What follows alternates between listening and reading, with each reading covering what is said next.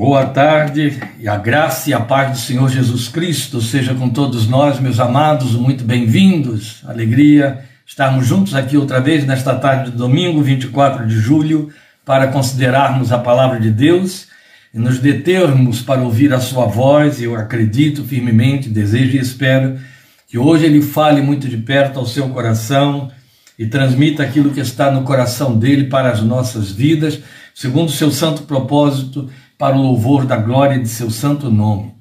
E eu convido você a abrir sua Bíblia aí em Lucas, capítulo 9, como está aí em nossa página, versículos 57 a 62, é o texto do trecho que fecha o capítulo 9 de Lucas. Então hoje nós vamos, dentro desse nosso tema, seguidores improváveis, analisar esta proposta em Lucas 9, de 57 a 62. Você vai abrir a sua Bíblia, leremos juntos agora, e logo em seguida nós estaremos orando ao Senhor e ouvindo o que o Espírito de Deus há de verter em nossos corações para as nossas vidas. Paz do Senhor Jesus, muito bem-vindo todos. Então vamos abrir nossas Bíblias em Lucas 9, lendo a partir do versículo 57. Lucas 9, 57 a 62 diz assim a palavra de Deus: Quando andavam pelo caminho, um homem lhe disse: Eu te seguirei por onde quer que fores. Jesus respondeu: As raposas têm suas tocas e as aves do céu têm seus ninhos, mas o filho do homem não tem onde repousar a cabeça. A outro disse: Siga-me. Mas o homem respondeu: Senhor, deixa-me ir primeiro sepultar meu pai. Jesus lhe disse: Deixe que os próprios mortos sepultem os seus próprios mortos. Você, porém, vai e proclame o reino de Deus. Ainda outro disse: Vou seguir-te, Senhor, mas deixa-me primeiro voltar e despedir-me da minha família. Jesus respondeu: Ninguém que põe a mão no arado e olha para trás é apto para o reino de Deus. Vamos orar ao Senhor.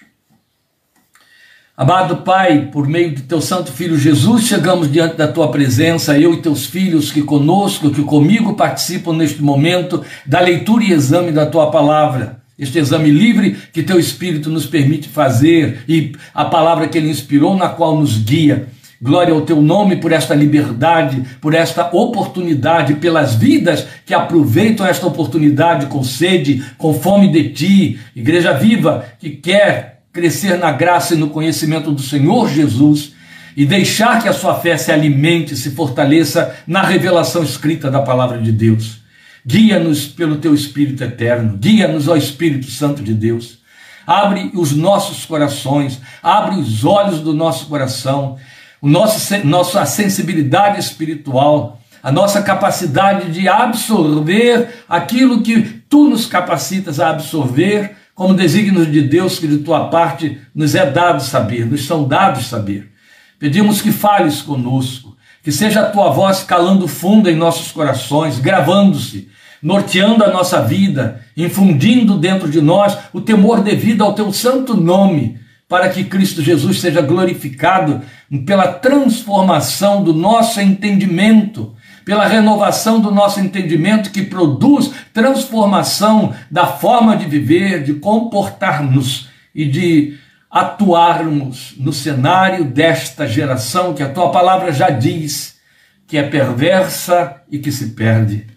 Mas pedimos que na tua misericórdia permites, permitas que a tua palavra flua dentro de nós e de dentro de nós, como fonte viva de águas vivas, conforme prometeu o Senhor Jesus, para que possamos, como sal e luz, fazer diferença nesta geração a partir de nossos próprios lares. Atende, Senhor eterno, te rogamos, conduz este tempo de meditação e fala ao coração de cada um de nós, como em ti esperamos, por Cristo Jesus, Salvador. Amém. Amém. Meus irmãos, eu disse que dentro do nosso tema Seguidores Improváveis, nós vamos ouvir uma palavra de posicionamento.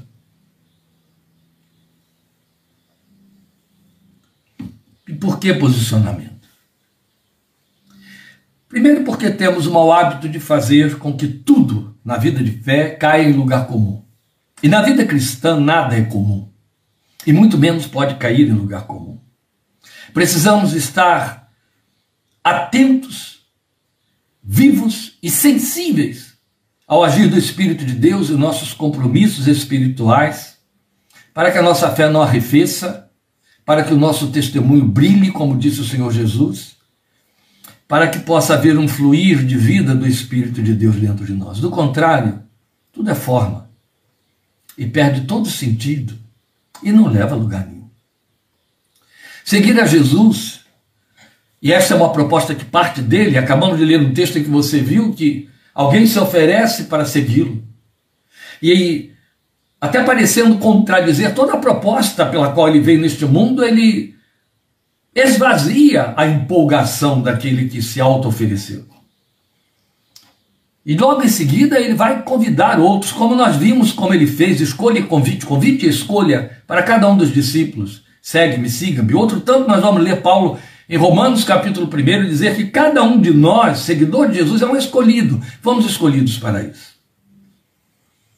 A questão está no fato de que ser seguidor de Jesus tem um posicionamento. Seguidor de Jesus não é um lugar comum, em hipótese alguma. Não é apenas uma experiência dentre várias experiências.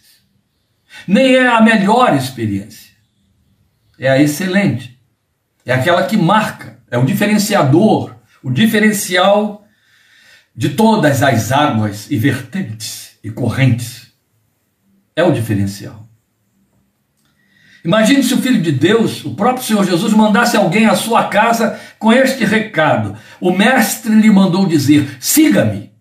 Aqui nós o ouvimos de própria voz dizendo aquele homem: siga-me. Mas imagine se esta fosse a minha e a sua experiência. Alguém, da parte do Senhor, bate à nossa casa, e aí alguém, é evidente, de inteira confiança, credibilidade, e diz: siga-me que você esperaria que a sua adesão ao convite faria com você? Dizer sim faria com você.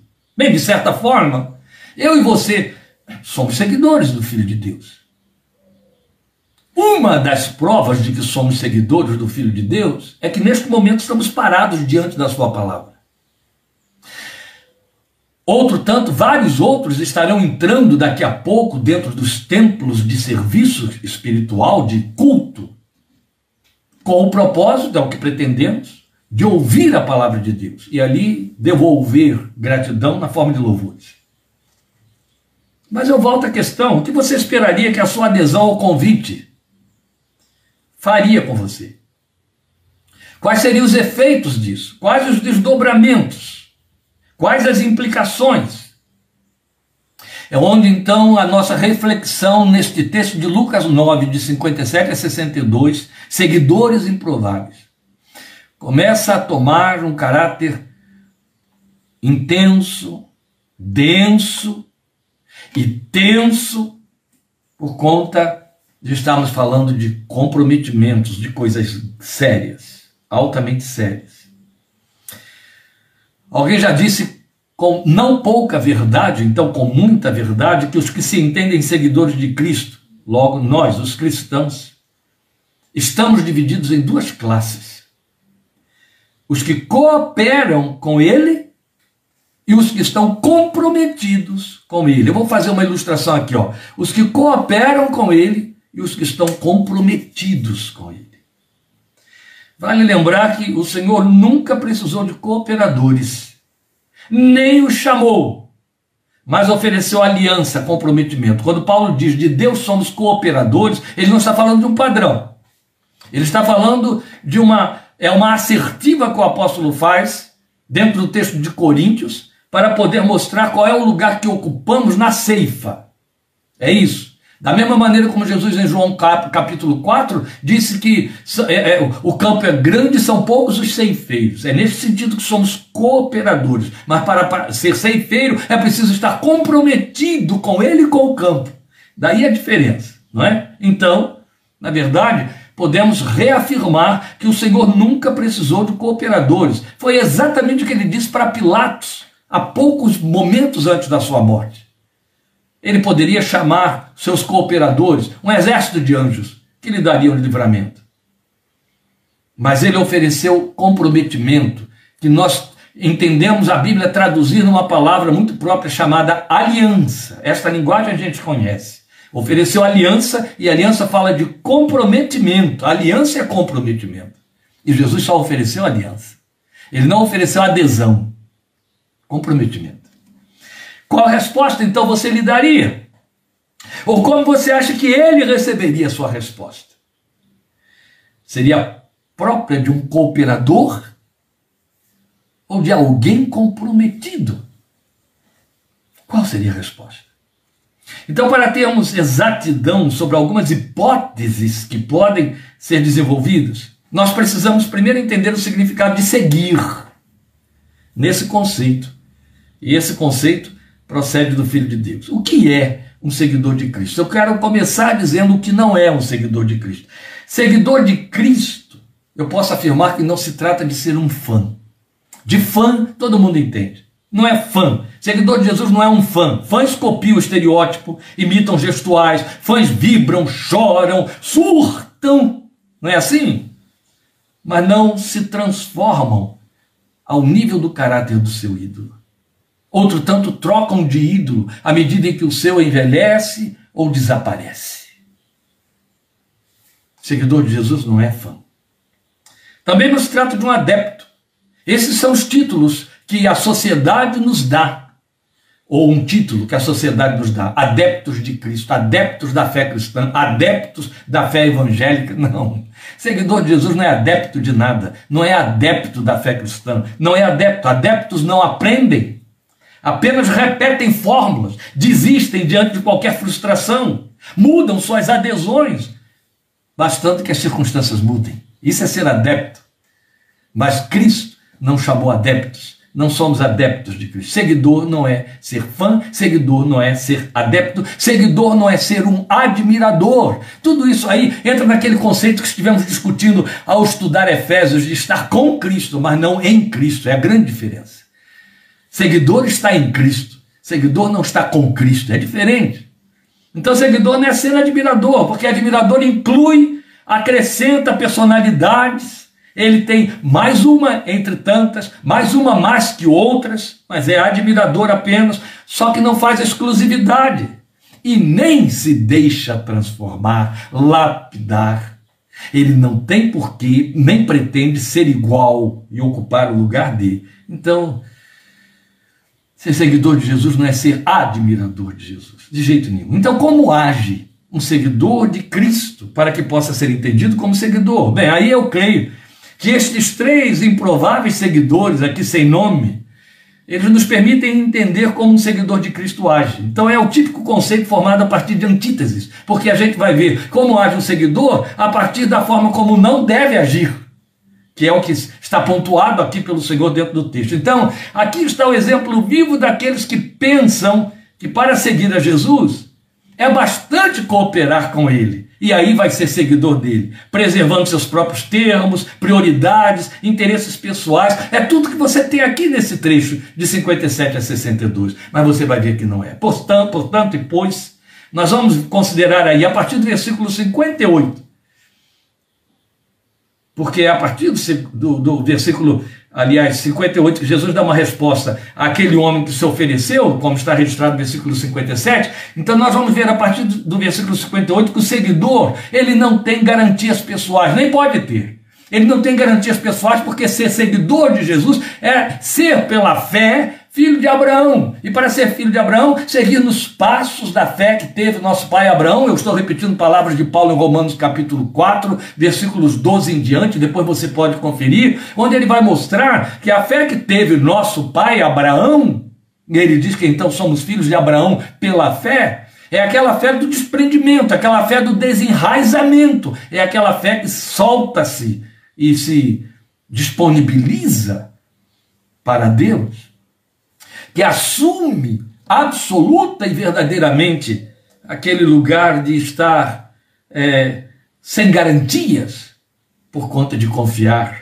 Então, quando aquele homem chega para o Senhor e diz: Eu te seguirei por onde quer que fores, e fala, evidentemente, pela resposta do Senhor de forma inconsequente, a resposta de Jesus define que um seguidor não tem garantias pessoais. As raposas têm suas tocas, as aves do céu têm seus ninhos, mas o filho do homem não tem onde repousar a cabeça. Fica claro que Jesus está dizendo para aquele afoito: olha só, você quer me seguir? Fique sabendo que o compromisso é o compromisso que eu tenho.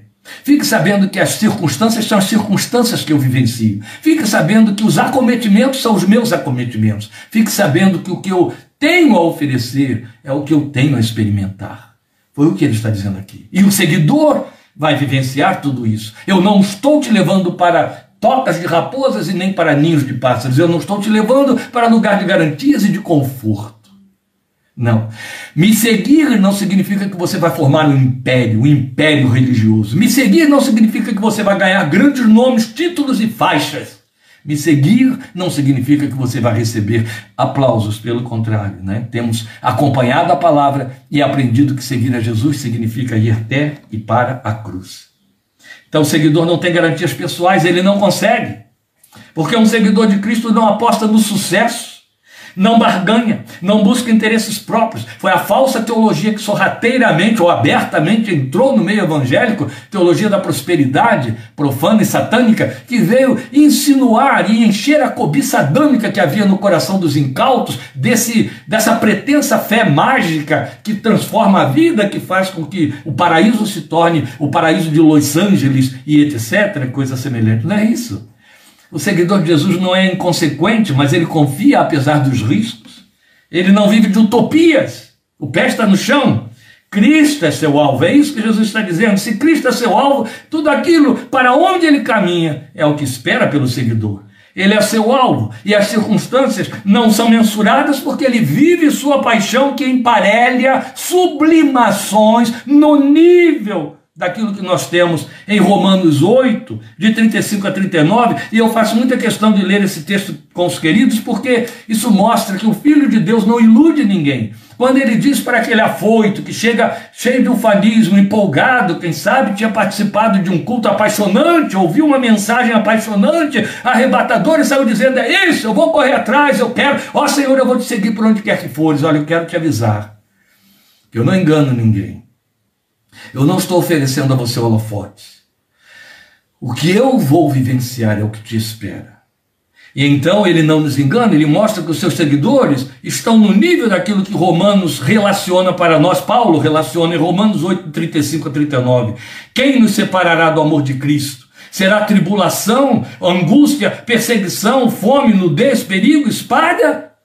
Como está escrito, por amor de ti enfrentamos a morte todos os dias, somos considerados como ovelhas destinadas ao matadouro. Ora, ele está jogando diante de nós o texto do Salmo 44, versículo 22, profeticamente, para mostrar que estas são as marcas, este é o programa de serviço dos que seguem o Senhor. E aí ele continua dizendo: Mas em todas estas coisas somos mais do que vencedores por meio daquele que nos amou, e é aqui que reside uma extraordinária beleza, porque ele vai mostrar Há tribulações, a angústia, a perseguição, a fome, a nudez, a perigo, a espada, mas em todas elas somos mais do que vencedores. Ele não diz, escapando de todas elas, nós as vencemos. Passando por elas, nós somos mais do que vencedores. Pois estou convencido, ele continua, de que nem morte, nem vida, nem anjos, nem demônios, nem o presente, nem o futuro, nem quaisquer poderes, nem altura, nem profundidade, nem qualquer outra coisa na criação será capaz de nos separar do amor de Deus que está em Cristo Jesus, nosso Senhor. Meus queridos, eu não estou pregando o texto de Romanos 8, 35 a 39, senão eu me deteria nessas particularidades. Mas basta o texto para nós, para mostrar que Jesus não engana ninguém, Jesus deixa isso muito claro. Há um hino nos Salmos e Hinos, antiquíssimo, escondido lá pelos entremeios das páginas do inário, pouco cantado, talvez não mais cantado pelos crentes, especialmente desta geração, onde o poeta teve a sensibilidade de colocar esta verdade, de seguir o Cristo que não engana, de seguir o Cristo que esvazia aquela ufania, aquele entusiasmo que na verdade não é espiritual, é apenas passional. E o hino diz: Se lhe peço que me aceite, que galardão terei?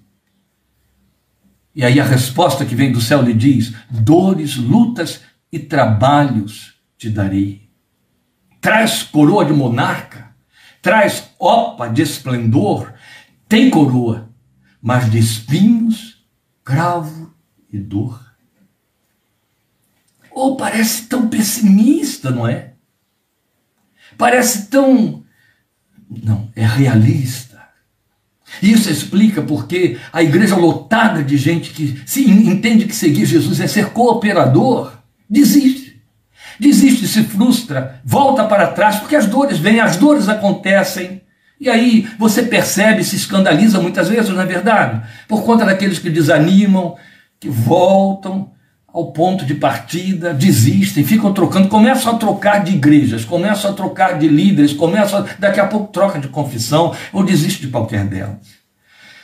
Porque são apenas cooperadores. Porque entram no evangelho com a ilusão de que vão pisar no mar de rosas ou que a sua vida vai ser revolucionada para um patamar de conquistas, de brilhos, de vitórias temporais, cheia de aplausos e de esplendor. Não, não existe isso. Existe a promessa de que a nossa coroa de cinzas será transformada em coroa de júbilo. É claro que sim. Mas ele nunca iludiu ninguém. Ele nunca disse que segui-lo significa livrar-se de dores e de angústias. Pelo contrário. Foi dito à sua própria mãe, a Maria, quando ela o apresenta no templo, que uma espada atravessaria sua própria alma. Jesus deixou muito claro para mim e para você. E segui-lo ir para a cruz. Para alguns de nós, seguir a Jesus realmente custou um preço muito caro, gente. Nós estamos aqui por causa dos que pagaram esse preço. Mas mesmo nós, os que temos atendido a este chamado, pagamos preço, pagamos preço dentro de nossas casas, junto aos nossos familiares, aos amigos, aos colegas. Quantos créditos perdemos? E quantas coisas nos acometeram e eu não estou falando só de lutas espirituais, mas de entreveros aí com homens, com seres humanos, com o povo da nossa geração, por conta do evangelho que confessamos.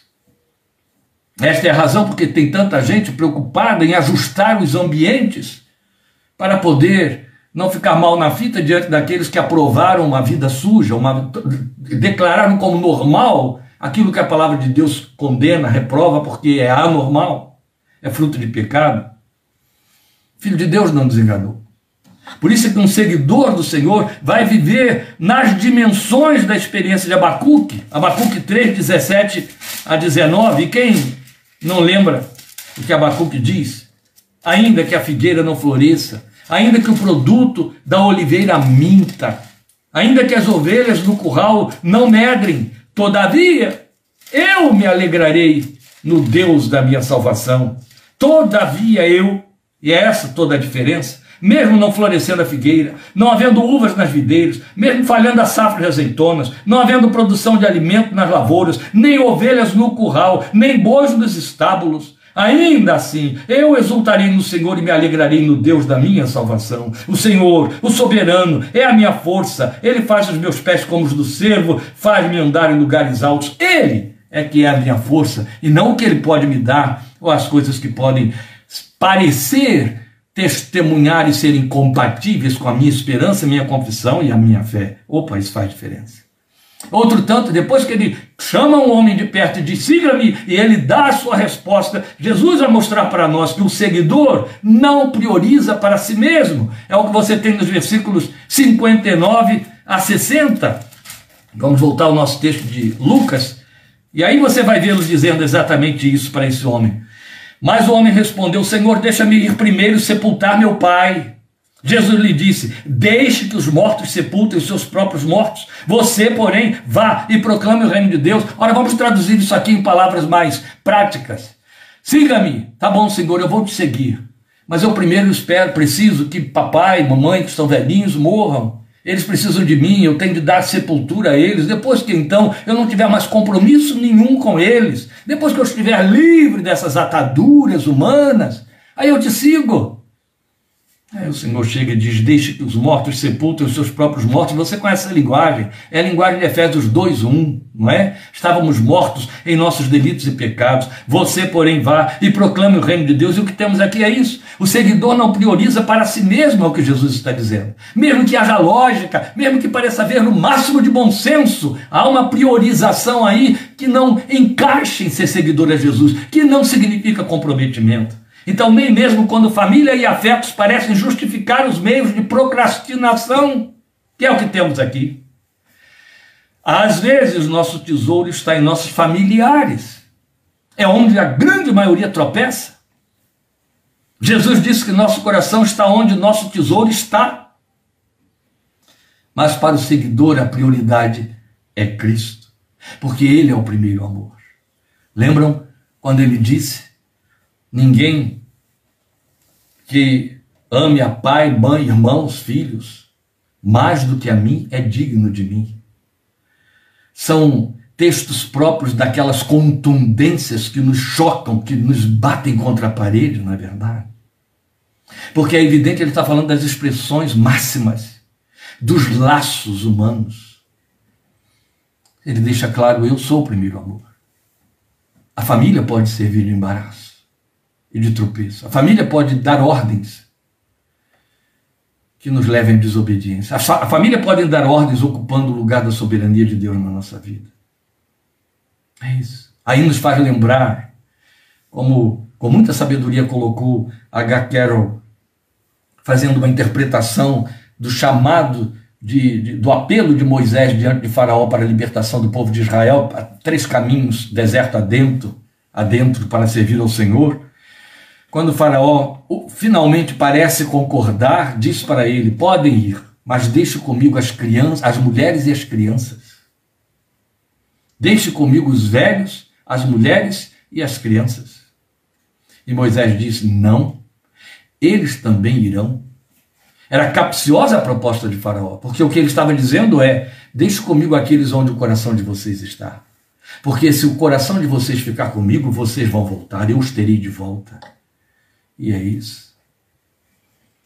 Não se pode seguir a Jesus botando na balança o peso dos nossos afetos, em hipótese alguma.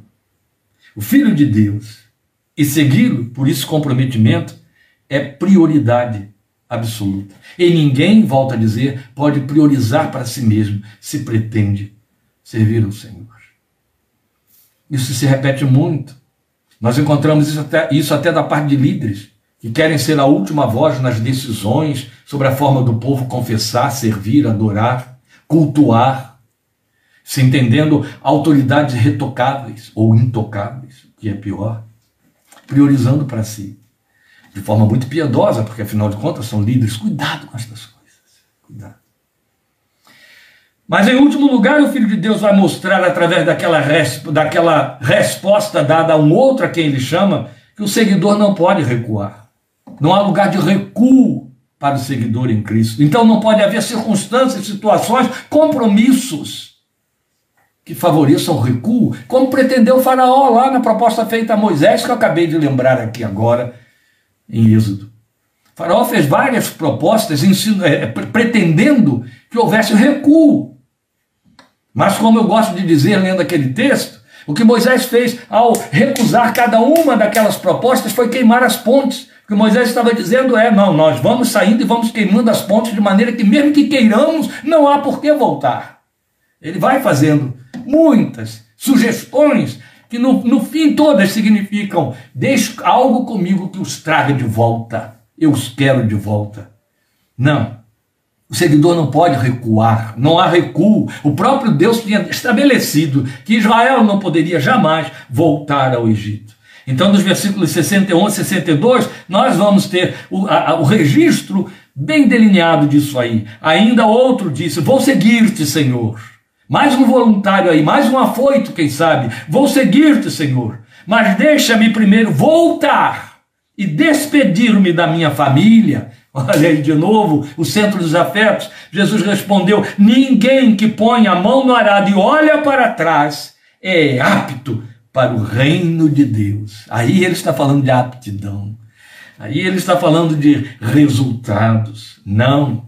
Não há lugar para saudosismos da vida de velha criação do que ficou para trás. Não há lugar. Não há lugar sequer para mensurar, para mediar, para dizer: ah, se eu tivesse continuado lá, ah, se eu tivesse seguido aquele caminho, pretendido inclusive pelos meus familiares, pelo meu pai, por minha mãe, por meu marido, por minha esposa. Onde eu estaria agora? O que eu estaria fazendo? O que eu teria alcançado? E por aí vai. Não, não há lugar para olhar para o que ficou para trás. O verbo que o seguidor conjuga não é voltar, e esse aqui estava conjugando o verbo voltar. Deixa que eu volte. Não existe isso. Vou seguir-te, mas deixa-me primeiro voltar. Primeiro e voltar. Priorizo a volta. Deixa-me primeiro voltar e despedir-me da minha família. Não parece uma coisa lógica? Afinal de contas, ele está dizendo: Eu vou te seguir, eu só quero ir lá me despedir. Mas ele usou, infelizmente, um verbo que não cabe aqui. Nós estamos falando de seguir o Filho de Deus. Há aqueles que podem estar aqui intensificando, confundindo e pensando que nós estamos dizendo que se trata de fazer missões, de atender a um chamado para um campo, que é uma forma específica também de seguir o Senhor. Não, nós estamos falando de ser seguidor, de ser discípulo, de ser crente em Jesus. Você imagine se no momento de tomar uma decisão, de fazer da palavra de Deus a regra máxima de fé, confissão e prática, comportamento da sua vida, você dissesse: Senhor, eu quero obedecer o que a tua palavra diz, mas deixa primeiro eu esgotar todo o programa da minha família. Deixa primeiro eu esgotar toda a tradição que eu recebi dos meus. Terá capitulado e não crido. É diferente. Então o seguidor não conjuga o verbo voltar. Pelo contrário, o verbo é levar-me, leva-me, deixa eu ir, leva-me à semelhança da fala da noiva em Cantares 1,4, que é belíssima, né? ela é emblemática. Leva-me tu, correremos após ti. Na minha versão o texto diz: leva-me você. Vamos depressa. É ir, não é voltar. É avançar, não recuar. É a linguagem de Paulo em Filipenses capítulo 3 ele diz exatamente isso. Avançando para as coisas que diante de mim estão. Não é voltando para me prender aquelas que me chamam para trás, mas avançando para as que diante de mim estão, prossigo para o alvo. O chamado, o envolvimento, o seguir a Jesus é sempre seguir, é sempre ir na direção por onde o Evangelho nos faz ir. É isso me faz ter um pensamento diferenciado que eu quero compartilhar com você. Sabia? Talvez você não tenha se dado conta, mas é um fato, é um fato marcante na vida de quem segue o Filho de Deus. Que avançar significa aprofundar-se na fé e comprometer-se cada vez mais. À medida em que você conhece mais do Filho de Deus, mais você avança, mais você avança, mais dificuldade há para voltar aos pontos anteriores, a fazer recuos, mais comprometimento e quanto mais comprometimento, mais visibilidade desse comprometimento e mais constrangimento por causa do comprometimento. Quanto mais se conhece, mais se aprofunda, mais se vai avante. Estes dias tivemos aqui a bênção de recebermos em nossa casa uma família missionária e quase que ao mesmo tempo, estendendo-se um pouco mais, a família de umas primas muito queridas que vieram do Rio, tiraram férias e desejavam passar um tempo conosco. E uma delas disse para nós, para mim para Lília, numa conversa, eu achei tão interessante porque é a realidade espiritual de todos nós, de que nem todos se apercebem. Ela fala da sua experiência de um aprofundamento, de um crescimento espiritual, e ela diz: Mas à medida em que eu vou conhecendo mais a palavra, à medida em que eu vou me envolvendo mais com ela, mais comprometida eu vou me sentindo, e eu percebo que eu estou caminhando sozinha eu percebo que eu quero mais e mais isso. Ela está falando de avançar. Perdão, é isso? É avanço? É avanço. Não há volta. Não tem. Primeiro eu tenho o quê? Não existe isso. Deixa eu voltar, porque primeiro, não, primeiro voltar. Não, não há essa prioridade. Não há o parar. Isso é muito duro. Porque esta também é outra realidade de seguidores de Cristo. Porque se tornam cooperadores e não comprometidos. Eles param a caminhada. A proposta é crescer na graça e no conhecimento, é avançar, seguir sempre. E se param, ficam nas periferias, em vias de queda. Eu os vejo, eu os vejo, e às vezes tenho de ouvir os seus lamentos. Não há outro caminho senão seguir para avante pela fé que vê o invisível, que investe a esperança na direção apontada pelas promessas. Como foi dito, você tem isso em Abacuque, e se repete em Romanos, e se repete em Hebreus. O justo por sua fé viverá, mas se ele recuar, em alma não tem prazer nele. Foi o Deus eterno quem disse através de Abacuque.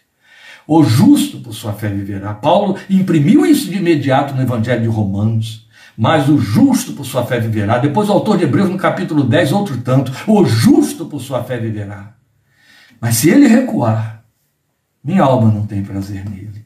A possibilidade de recuar é quando não se fez a transição entre cooperar e comprometer-se. Não se entrou em aliança. Qual o lugar que você ocupa como seguidor do Filho de Deus? Cooperador ou alguém comprometido. Sabe, a gente percebe com muita facilidade essa questão da diferença entre ser cooperador e comprometido na questão do dar e receber, o envolvimento financeiro com obras missionárias, com obreiros, com a própria igreja. É fácil ser cooperador. Cooperador, a gente, por ser cooperador, ou então numa ação social, na necessidade, na assistência a alguém que está precisando de ajuda. O cooperador, ele tira do que lhe sobra. Daquilo que não está comprometido com seus programas pessoais. Mas aquele que é comprometido, ele se sacrifica, ele sofre perda, ele abre mão. Entende? Faz toda a diferença. Toda a diferença para você perceber em números o que eu estou lhe dizendo. Ainda esta semana eu estive compartilhando isso com algumas pessoas, há muitos anos. Eu estava para ser, como palestrante, convidado para uma determinada igreja, e antes que me fosse passada a palavra, o pastor lá à frente do púlpito estava, irmãos, eu estou muito contente, tem muitos anos isso. Eu estou muito contente porque os irmãos atenderam o meu apelo para levantar os recursos com que estamos sustentando os nossos obreiros no campo. E nós conseguimos atingir este mês a cifra de R$ 1.200 para dividirmos com os nossos obreiros no campo a quem estamos sustentando. E eu ouvi aquilo e dei glória a Deus, como todos os outros, R$ 1.200 para sustentar. Mas daqui a pouco eu fui impactado com algo que me escandalizou e me estremeceu. Porque ato contínuo ele disse: Este mês, meus irmãos, nós conseguimos atingir a cota pretendida para reformularmos todo o som da igreja e o nosso povo contribuiu e levantamos 12 mil reais. Até os números pareciam sarcásticos. Nosso povo correspondeu para ajuda aos missionários no campo e conseguimos levantar 1.200 reais. Nosso povo correspondeu e para reformularmos o som do nosso ambiente de culto, conseguimos levantar 12 mil reais. Percebe a diferença entre cooperar e estar comprometido. O alvo, a visão, a consciência de reino, de valores, de prioridades. Vá apontando estas coisas aí para ajudar você a se posicionar, a entender qual é o lugar que você ocupa como seguidor do Filho de Deus. Se eu coopero para missões do campo, eu não tenho retorno. Se eu coopero para o som que eu vou usufruir a cada domingo, eu tenho retorno. Cooperador ou comprometido? Alguém um dia traçou uma metáfora esclarecedora para acentuar a diferença entre cooperar e comprometer-se. E eu vou compartilhar essa metáfora com você e acredito que ela vai ilustrar completamente o que estamos chamando aqui de seguidor comprometido, que o seguidor é o que se compromete. Aí a metáfora fala da participação em nosso almoço entre uma galinha e um boi. A galinha coopera com o almoço fornecendo um ovo. O boi compromete-se dando seu bife. Preciso explicar? Convido você a orar de novo. Vamos inclinar nossas frontes. Pai Santo, recebemos a tua palavra. Eu tenho certeza de que Jesus impactou de forma decisiva, talvez até escandalizando aqueles três. Dois afoitos e um que recebeu dele, que teve a honra de receber dele um convite apelo pessoal e direto. Os dois afoitos ficaram impactados quando o primeiro ouviu Jesus dizer: Olha, eu não tenho garantias para te oferecer daquilo que você pensa ser conforto, bem-estar, sucesso. Eu não estou te oferecendo sucesso. E ele deve ter dito: parece que ele está me desanimando, me desestimulando. Não era para ele bater palma, me dar a mão. O segundo chega e diz: Está bem, Senhor, que honra ser convidado por ti. Mas toma um choque e certamente fica contundido quando ele diz, mas eu preciso primeiro sepultar meus pais que estão velhos, que dependem de mim. Não, deixa que mortos sepultem seus mortos e você vá e prega a palavra de Deus. Deve ter sido muito frustrante, deve ter causado impacto, decepção. Talvez tenha provocado dentro dele revolta. Ele deve ter olhado e dito: quem é esse? Que pretensão é essa? Que, que, que, que amor é esse? Onde que está o evangelho de amor que ele prega se está me mandando deixar a própria sorte? Aqueles a quem eu mais amo. E lá vem o terceiro, também empolgado, diz: Senhor, eu, eu vou te seguir. Eu só quero fazer um negócio aqui com o Senhor. Eu vou te seguir, mas deixa eu ajustar primeiro as coisas que ficaram lá atrás. Deixa eu voltar para lá e me despedir deles e fazer as festas de despedida, explicar, convencê-los, para que eles entendam que não vão poder mais estar contando comigo ou coisa semelhante.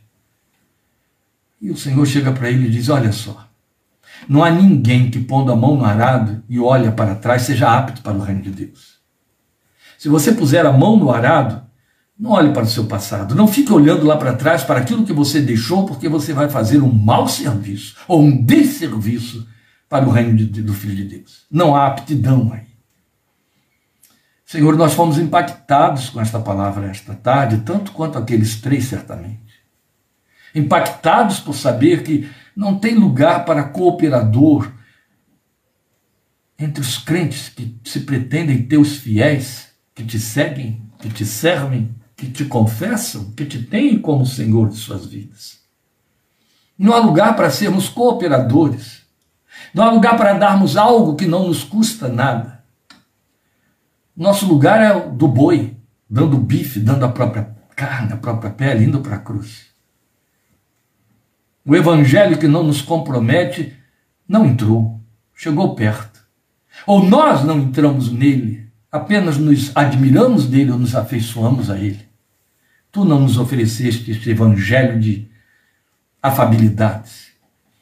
Tu nos ofereceste um evangelho que faz uma demarcação diferencial total na nossa vida que nos torna filhos da aliança, vidas aliadas, vidas comprometidas, vidas para quem o teu reino e as coisas do teu reino vêm primeiro, vidas para quem o amor e a paixão são direcionadas para ti e os respingos da colheita que vão atingir e alcançar os que estão à nossa volta. Vidas para quem foram tão, que foram tão absorvidas por Cristo que se torna sua razão de ser e pela tua palavra que se torna o seu edito e o seu direito. Não sobra espaço para a opinião alheia, mesmo daqueles mais achegados. Não temos tempo para eles. Não podemos descer e parar a obra. E isso é muito sério. É de tal ordem que tu ensinaste aqueles que foram à Judéia comprar ao centro da cidade, comprar alimento, voltaram para lhe oferecer a comida, e o Senhor disse: Eu já comi, eu tenho uma comida que não é deste mundo, é fazer a vontade do meu Pai. Há uma prioridade que leva para aquela, a realidade daquela palavra em que o Senhor disse que nem só de pão o homem viverá, mas de toda a palavra que procede da boca de Deus. Não quero fazer lamento, mas eu sei que grande parcela da igreja está empolgada com, e com o ufanismo daquele primeiro pretenso seguidor, daquele último pretenso seguidor, ou impactada, entusiasmada por ter se sentido chamado por ti, mas na verdade não passando de cooperadores, ocupando o lugar de cooperadores, porque não entenderam ainda da cruz. Não entenderam que há sacrifício, que há renúncia, a perda de posição, a desestabilização, ao seguir a semelhança de Abraão, deixando a casa do pai, da sua parentela e seguindo para a direção que o Senhor aponta nos ditames da vida, no dia a dia. Isso envolve o cônjuge, isso envolve filhos que se perderam, que se extraviaram, que se deixaram atrair pelo mundo ou que não foram devidamente educados nos caminhos do Senhor. Isso envolve pais, isso envolve irmãos, parentes, família. E aqui estava em foco em dois pontos: família, família, família. Porque é o que entendemos mais de perto do amor e da conjugação desse verbo. Por isso o Senhor e Lucas pontuou pela, pela orientação do teu espírito exatamente esses personagens para mostrar nesse ponto de referência de maior sensibilidade na constelação das nossas relações interpessoais, o lugar que tu e teu reino ocupam e devem ocupar. Entre aqueles que priorizamos e a quem entendemos que mais amamos, quantos tropeçam aí, Deus? Quantos tropeçam aí e se pensam aprovados? Como cooperadores. Não nos chamaste para ser cooperadores. Tu nos chamaste para estarmos comprometidos em aliança. O preço é alto, mas glorioso. Bendito é o teu nome.